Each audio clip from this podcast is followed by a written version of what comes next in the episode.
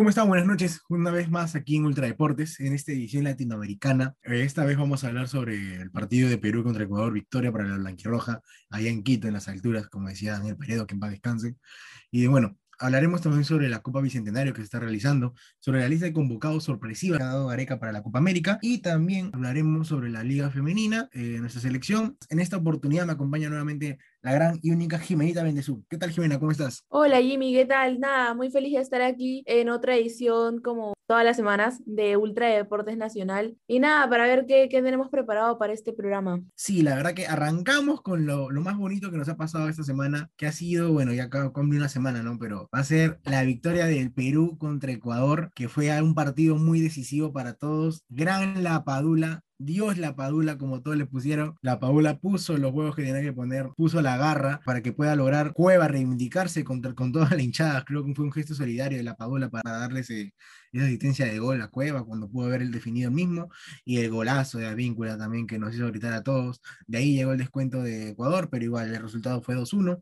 La verdad que para mi parecer fue un partido que la gente de Ecuador, muchos decían por redes sociales que bueno, Ecuador venía de perder contra Brasil, eh, y bueno, toda la gente decía, no, contra Perú nos desquitamos, contra Perú nos reivindicamos, pero bueno, las cosas son así en el fútbol, nada está dicho, así que Perú salió con toda la cancha, primer tiempo lo manejó muy bien, la verdad, yo creo que tuvo ese, esa, esa, esa, garra, ¿no? Literalmente, arrancamos con Galicia en el arco, Luis Abraham, Cristian Ramos con frente centrales, laterales Luis Advíncula, López, que también es un partidazo, reemplazando a planteamiento nuevo, porque recordamos que Troco también fue expulsado contra el partido anterior, eh, Tapia Yotun, obviamente, obviamente unos cracks. Sergio Peña, el gran, el gran, la gran noticia fue tener a Peña y a la Padula como titulares. Cristian Cueva y Andrés Carrillo acompañaron. Y bueno, creo que en ese lado ya veíamos cómo podía tener el resultado, ¿no? Estadísticamente hablando, vimos que Perú tuvo 8 remates al arco, que Ecuador tuvo, tuvo 15 y tuvo que tener una certeza, la verdad que Ecuador dominó más la cancha, 70% de balón lo tuvieron ellos, otros el 30%, el 30%. Faltas tuvimos 17 y ellos tuvieron 10. Tarjetas amarillas nosotros tuvimos 3 y ellos tuvieron 2. Tiros de esquina hubieron 8 de, Ecuador para Perú 0, pero bueno, yo creo que este partido nos dio a relucir que ya no es el mismo Perú que venía de, la, la derrota con Colombia, ¿no? Se quiso lavar la cara, pedirle perdón al público, a la gente y a la hinchada, porque ya eh, no era el resultado que estamos esperando. Recordemos, recordemos que somos los subcampeones de, América en la última edición de la Copa América y ahorita tenemos que pensar en poder campeonar o tener un, mismo resultado, ¿no? Como mucha gente lo ha dicho, Perú apunta a ser un, gran retador en la Copa América, esperemos que sea así. Pero con lo que es respecto al partido, yo vi a un Marco López que fue literalmente la persona que se comió casi todo el, toda la banda. Me encantó demasiado Luis Advíncula, cómo combinaba. Gianluca de la Padula, cómo corría, señores, en altura, encima de un hombre que casi no ha jugado ahí, literalmente ha sido uno de sus primeros partidos en, altura y la humildad, cómo compartía, cómo corría, cómo, cómo le pasó ese balón a Cueva para que pueda definir, el mismo toque que pasó con Advíncula. Y nada, Jimena, ¿qué opinas al respecto de los partidos? Eh, no, sí, me concuerdo contigo en las 400 cosas que has dicho. Creo que Gareca, el planteamiento que había hecho Gareca contra Colombia no le funcionó, o sea, a consecuencia de eso la goleada y también un poco la, la actitud de los jugadores que probablemente siempre cuando les meten un gol, o sea, siempre está el que, el que le puedas voltear el partido, pero a veces no siempre uno termina con el mismo ánimo, entonces creo que, creo que se pudieron bajonear en ese sentido. Pero contra Ecuador hemos visto un Perú prácticamente diferente con, eh, del que vimos contra, contra Colombia. Creo que eh, Pedro Galese también se reivindicó porque técnicamente uno de los goles que, que le hicieron a Perú contra Colombia, creo que el primero fue casi por su culpa porque duda al momento de salir. Y bueno, ahorita en el partido que tuvo contra Perú se, se reivindicó como otros jugadores, como también lo hizo Cristian Cueva, que definitivamente se mostró totalmente cambiado. O sea, fue un Cueva que buscaba, fue un Cueva que pedía, no, no se molestaba en mostrar, sino se molestaba en pasar la pelota. Y bueno, creo que la gran figura, aparte de todo, creo que ha sido un buen trabajo colectivo. Creo que han demostrado mucho. Marcos López creo que demostró que puede cubrir a Trauco cuando, si es que sufre alguna lesión, si es que sufre expulsiones o algo por el estilo. Creo que es un buen reemplazo y que va a tener muchas oportunidades también en esta, Copa América. Creo de que a pesar de todo el colectivo que, que, existió, creo que un jugador que le deja mayor sensación a los peruanos es Gianluca Lapadula, que mucho se hablaba de que, que si quería jugar o no por el Perú, que si, que si se merecía, que, que debía tener más minutos, otros decían no, pero en altura no va a funcionar porque es Quito y nunca ha jugado y juega en Italia y ese tipo de cosas, pero creo que demostró mucho, creo que demostró como lo dijiste demostró garra, demostró pasión, demostró pelear cada pelota hasta el final. Y eso sí se había visto anteriormente, de hecho, sí se había visto en, en los partidos que, en el par de partidos que había sido convocado anteriormente, pero me parece que en este, este se lució. O sea, fue, fue asombroso lo que hizo, dio las dos asistencias para los dos goles de Perú, corrió hasta el último minuto, es más, incluso creo que él sale del partido porque está un poco cansado, o sea, sale de la cancha. Bueno, comentaban ese día por la narración y decían como que, que él le había dicho a Gareca o sea, le ha dicho como, profe, ¿puede entrar otra vez? Y Gareca le decía, no, no, ya tú no. O sea, y en cambio de él metió a Paolo, si mal no me equivoco. Entonces, creo que es un jugador que, que lo dio todo. O sea, no sé si habría algo que, que recriminar en el equipo, pero si habría algo, seguramente no sería algo de, de la Padula. Creo que es de, los, es de los pocos jugadores que tuvo la menor cantidad de errores. Y bueno, también otros, otros jugadores que destacaron, como, como ya mencioné, Galese, como Carrillo, y otros que ya son habituales titulares. Entonces, creo que por ese lado a mí en lo personal me gustó mucho cómo jugó Perú contra Ecuador allá. Y como mencionabas, la gente en redes sociales decía como que, que sí, que le vamos a ganar a Perú, que Perú es, bueno, la, las personas de Ecuador decían que sí, que es más fácil, que viene de goleada. Y bueno, creo que también fue confianza por parte de ellos, entonces Perú lo supo aprovechar muy bien. Y sí, pues Jimena, la verdad que fue una fecha muy, muy particular, pero ahora pasemos a la tabla, la, la gran tabla que nos queda para, para sacar conclusiones ¿no? de todo lo que puede pasar con nuestra selección. Arrancamos con que Brasil es puntero, único puntero invicto con 18 puntos, Argentina con 12, Ecuador con 9, Uruguay con 8 y Colombia con 8 también. Para, de mitad para abajo de la tabla están Paraguay con 7 puntos, Chile con 6, Bolivia con 5, Venezuela con 4 y Perú al final de la tabla con 4 también, pero se encuentra también a 4 puntos del, del quinto, entonces no estamos tan lejos que digamos. Bueno, literalmente a 4 puntos del cuarto, porque recuerda que Uruguay con Colombia están compartiendo así nomás, 8 puntos tiene cada uno. Así que bueno, la verdad que esperemos que la selección pueda dar más.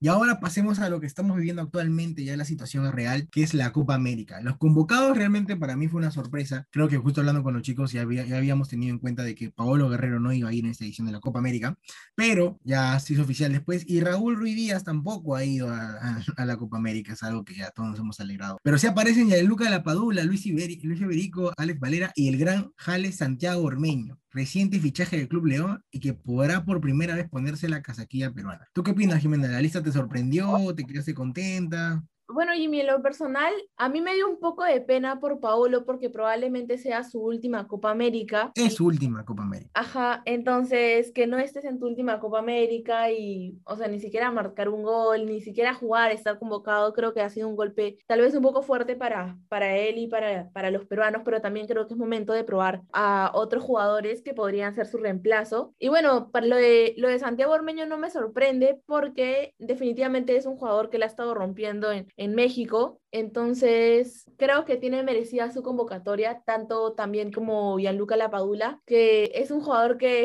con el último partido, como lo mencionábamos, ha demostrado que merece ser convocado. Y bueno, también otras sorpresas que hubieron fue que tampoco va a estar Advíncula, eh, tampoco convocaron a Carlos Zambrano, no convocaron a Pedro Aquino, entonces, creo que también está intentando eh, Ricardo Areca jugar con un tipo de, de, sangre nueva, tal vez probar en esta Copa América a nuevos jugadores, ¿no? ¿Qué opinas? Bueno, yo creo que sí, ¿no? Obviamente la, la baja, bueno, sabemos que ahorita Luis Advíncula está peleando el descenso del Rayo Vallecano ya en, en España. Eh, eh, una pena lo de Aquino, la verdad, pero creo que ahorita está jugando Gareca a mover sus fichas, ya que tiene las expectativas de que la próxima fecha de eliminatorias esperemos que Pablo Guerrero vuelva a su 100%. Recordemos, recordemos que Pablo viene de unas lesiones continuas, lo cual ha, creo que ha evitado que esta vez Gareca lo exponga tanto, ¿no? Esperemos que Pablo vuelva para, para septiembre, que reinicie las eliminatorias. Pero sí, la verdad que sorprende mucho, sorprende mucho. Ahorita el único referente, por así decirlo, sería André Carrillo, Cristian Cueva y Pedro Galese, o sea, que son del, siempre del 11 titular siempre, el 11 que siempre va, así que son los únicos referentes. Sorprende mucho la convocatoria de Santiago Ormeño, porque mucha gente pensó que, bueno, con sus indirectas que lanzaba, ¿no? Que, se, quería probar otra, una, otra camiseta verde que es referente a la selección de México, pero sorprendió a muchos, pero se dio la oportunidad. Pero esperemos que en esta oportunidad Perú pueda traer la ansiada Copa, ¿no? La Copa América, que hace ya buen tiempo no tenemos, pero sí logramos el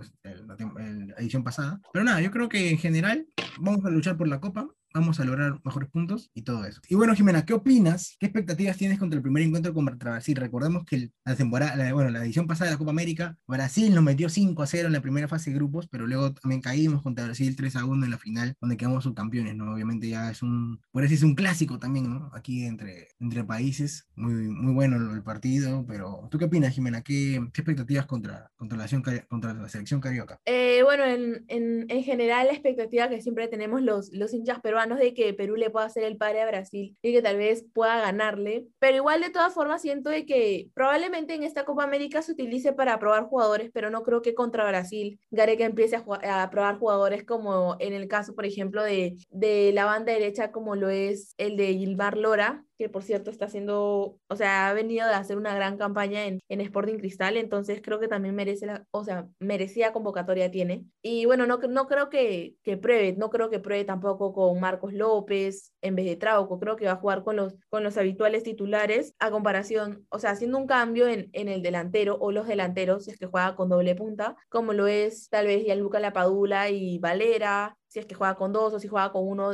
creo que mm, le va a dar más tiempo a la, a la Padula para que afiance también ese juego que tiene con la selección y, y para que pueda ganar confianza de todas formas. No sé qué, no sé qué opinas tú, Imi. Bueno, la verdad que sí va a ser un... Bueno, ahorita está haciendo una prueba la Copa América, literalmente. Los, los chicos están teniendo esa, esa garra para poder este, volver nuevamente al, al, continuo ritmo que tienen, ¿no? Así que yo creo que esta Copa América va a servir mucho para evaluar estos temas de formaciones, tácticas, para que Ricardo Gareca pueda plantear un mejor equipo para las eliminatorias y no vuelva a pasar el error que pasó contra Colombia, en el cual perdimos 3 a 0 aquí en Lima. Y yo creo que en ese lado sí, o sea, la verdad que sí va a ser una, va a ser una, buena, una buena campaña, ¿no? Esperemos también, ¿no? Ahora, otra cosa, justo hoy día se jugó el partido de Brasil contra Venezuela, no sé si lo viste, Jimenita. Eh, sí, sí, sí lo vi. La verdad, bueno, si deseas una opinión, Venezuela jugó mucho a lo defensivo. O sea, Venezuela marcó en sus líneas, o sea, su, su formación era 5-4-1. Entonces, creo que eso en los primeros minutos le jugó a favor porque definitivamente fueron como que, a mí me pareció que fueron más o una muralla ahí. O sea, Brasil tuvo para hacerle goles en el primer tiempo, aparte de ese único gol que hizo, pero creo que eso no le funcionó tanto al momento si es que quería ocasionar o quería gestionar alguna jugada de gol, porque yo lo vi y el primer jugador que, o sea, el, el delantero que tocaba la pelota,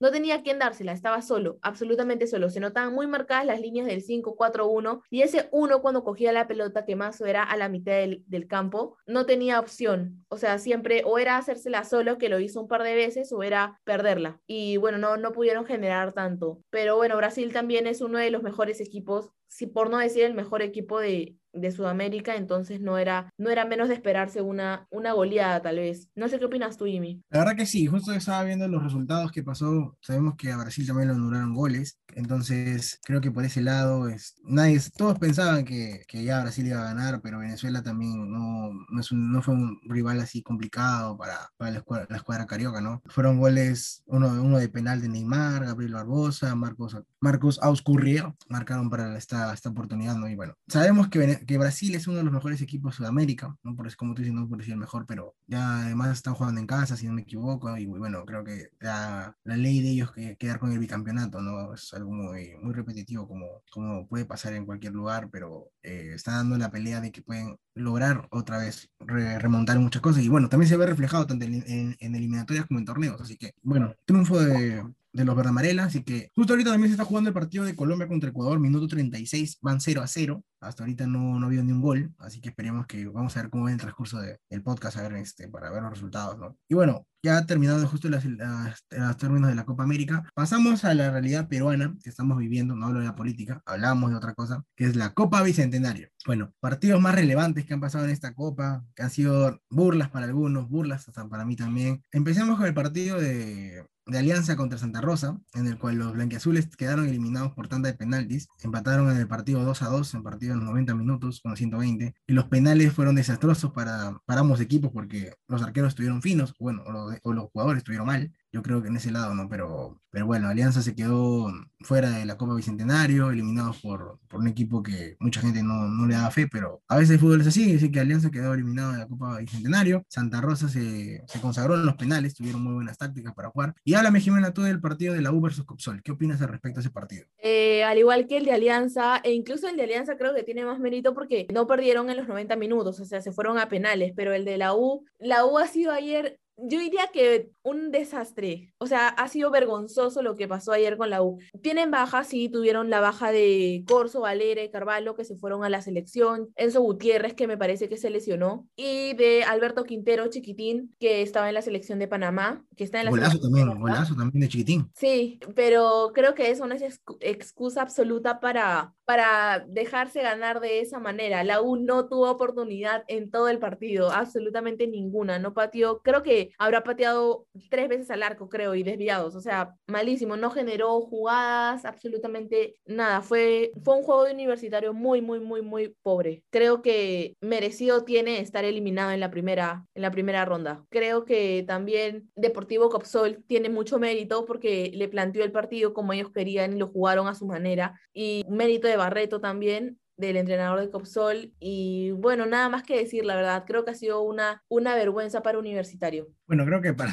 ambos los compadres se quedaron eliminados, así que no, son, no es simplemente todo esto, ¿no? Creo que la Copa Bicentenario está demostrando que también los equipos de segunda están dando una buena talla, bueno, formando, ¿no? Expectativas ya que cada uno tiene la, la misión de subir a primera, ¿no? Así que por ese lado ya uno se da cuenta, ¿no? Bueno, los cuadros de la Liga 2 vienen dando de, vienen dando de qué hablar, sí o sí. Ya son cinco años, ya son cinco los clasificados a los octavos de final del novedoso torneo nacional. A ver, Jimena, dime algunos para, para ayudarte en esa parte, a ver quiénes son por tu lado. Ah, los clasificados a, a, los octavos de la Copa Bicentenario son Alianza Atlético de Sullana, Unión Comercio, Ayacucho, Municipal, Cusco, Vallejo, eh, Sport Boys que le ganó también a, a, Santos y no sé si quieras decir los que restan. Claro, claro. Bueno, Santa Rosa que le ganó Alianza, UTC de Cajamarca, El Pirata, Copsol, Deportivo Yaucabamba y Manuche. Entonces, cabe, cabe mencionar que el campeón de la Copa Bicentenario eh, será creador un cupo a la Copa Sudamericana edición 2022. O sea, era un cupo directo que acaban de perder Alianza y Universitario de Deportes. Era un cupo directo para la Sudamericana, sea ya el resultado que sea, ¿no? Eh, bueno, desastroso el partido para ambos, ambos los compadres, pero a veces el fútbol es así, sabemos que no hay, no hay una expectativa en general con respecto a todo esto, ¿no? Pero bueno. Ahora, pasemos a la parte más amena de este hermoso, este hermoso deporte aquí en, en nuestra, en nuestro bello Perú. Pasemos a la grandiosa Liga Femenina, la programación de la fecha número 2, los partidos que estuvieron más picantes que nunca. Universitario aplastó a Cantolao un 8 a 1, 8 a 1 el día sábado. UTC perdió 0 contra contra Atlético Trujillo, contra 3, venció a los trujillanos a, UTC. Carlos Manucci ganó 4 a 1 Deportivo Municipal. El domingo, a ver, ¿tienes los partidos del domingo, Jimena, por ahí? Eh, sí, los partidos que se jugaron hoy fueron Fútbol Club Quillas, eh, que quedó empate 2 a 2 con Ayacucho, Cristal, que perdió eh, 3 a 0 contra Alianza, y César Vallejo, y la Universidad César Vallejo que aplastó a Sport Boys con un resultado de 6 a 0. Uy, la verdad que ha sido muy interesante. Recordemos que hay cuatro punteros ahorita, pero el que tiene más, eh, bueno, puntero único por diferencia de goles sería un universitario que tiene una diferencia de goles de 16. Alianza sigue con 10, Manucci con 9, Vallejo con 8, ambos,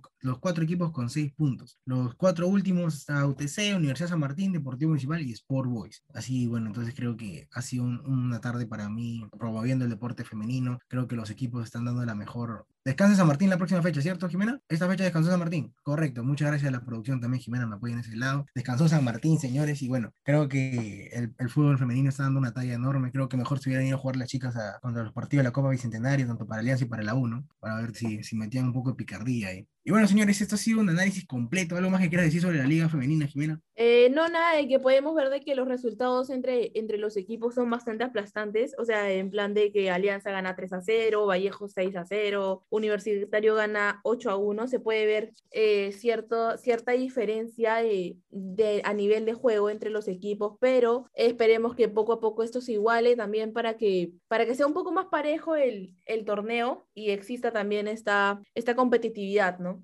Sí, la verdad que sí, esperemos eso también. Y justo, justo también hablando, ya que estamos llegando al final del podcast, recordemos que el partido ya de Colombia contra, contra Ecuador va al minuto 44 y va a llegar a la mitad, a la mitad del primer tiempo, final del primer tiempo, y quedan 0 a 0 aún, señores. Así que esperemos que vamos a ver cómo se mueve el marcador. Y nada, pues Jimena, esto fue todo por esta semana. Así que, gente, no se olviden de seguirnos en Ultra Deportes, en Instagram, Facebook, Spotify. Los capítulos serán subidos seguidamente. ¿Algo que decir, Jimena, para todos nuestros oyentes? Eh, no, nada, no se olviden de seguirnos y escucharnos cada cada semana en Ultradeportes y esperemos que les haya gustado esta edición de Ultradeportes Nacional. Y nada, gente, un placer estar nuevamente con Jimena, así que nos, nos vemos el próximo fin de semana. Cuídense, descansen, chao, chao.